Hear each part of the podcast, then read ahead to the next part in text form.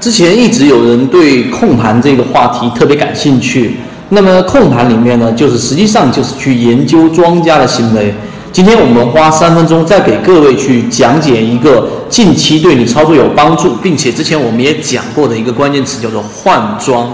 什么叫换庄呢？实际上我们前面讲过高控盘个股的一个特点，大家先简单做一个回忆。第一，高控盘的个股拿筹码绝对不是在下跌过程当中去拿筹码的。因为下跌过程当中，庄家是很难拿到筹码。你回忆一下自己的操作，你在亏百分之二十、百分之三十的时候，你还一直去看股票吗？你基本上不看了，甚至于百分之三十以下，你就不会选择割肉。就算它再往上跌到百分之四十、跌到百分之五十，你也不会做任何的割肉。大部分人是这样子的，大不了我留给我的这个孙子，留给我的儿子。所以这一个呢，很难拿到筹码，他会选择拉一波起来，然后呢，打到前面你被套的水平附近。抢到第一波筹码，然后再拉一个百分之十左右，再抢到第二波筹码，也就是拿了一年套了一年，我不光让你解套，我还给你百分之十，你要不要把筹码交出来？结果筹码还是会交出来，这是庄家拿筹码的一个特点。所以呢，控盘的个股往往是在上涨过程当中去拿到我们所需要的这一种啊筹码。那这一波拿筹码的目的，你看着它好像涨了百分之三十，涨了百分之五十，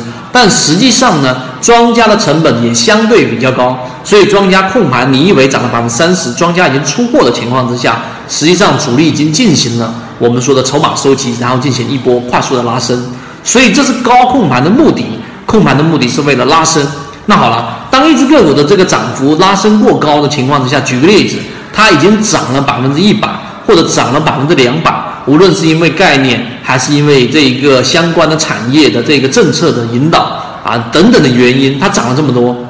那么涨过一波之后，它第二个考虑，那肯定就是出货了啊。我们都以为庄家出货总是出在这一个冒尖的那个地方啊，那个地方啊可能右侧一点点，但实际上没有那么容易。庄家要出货，往往是涨过一波之后往下打啊，回踩，回踩到前面的所谓支撑的位置的时候呢，再反弹，这一个做一个箱体。这个位置是比较容易出货的，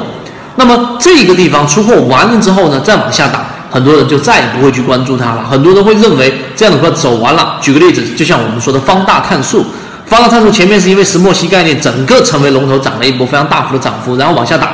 那么最近期我们提到它的时候呢，它的控盘度已经降到一百以下，但依旧维持在八十左右，也就是其中还是有一个固定筹码在里面的。那么最近这一只个股呢，然后出现上至能否线，也就在去年十二月初和十二月中旬的时候，我们就讲过，这样的个股从高控盘完成之后出货，然后现在控盘度下到八八十，然后又上了一把，这种就是我们所说的换装。你不要认为，你不要小看方大碳素这样的一个个股，它未来的一个潜力，主要是因为它已经换了一个庄家，并且它的概念是可以重复炒作的。所以呢，这一个细节啊啊，当然我们不推荐任何的个股。我们纯讲这个方法，但是这个高控盘的这种换装概念，如果你能够理解得了，那么第一波牛股的上涨你错过掉了，那么第二波这一个你还是有上车的一个机会的。更多完整版的视频呢，我会放在公众号这个地方。我们一直秉持着授人以鱼不如授人以渔的理念，给所有的股民提供一个交流平台。所以，如果你还没有添加的话，现在可以拿出手机添加我的个人微信号 ykk。二五六去学习完整版的视频以及图文的交易细节。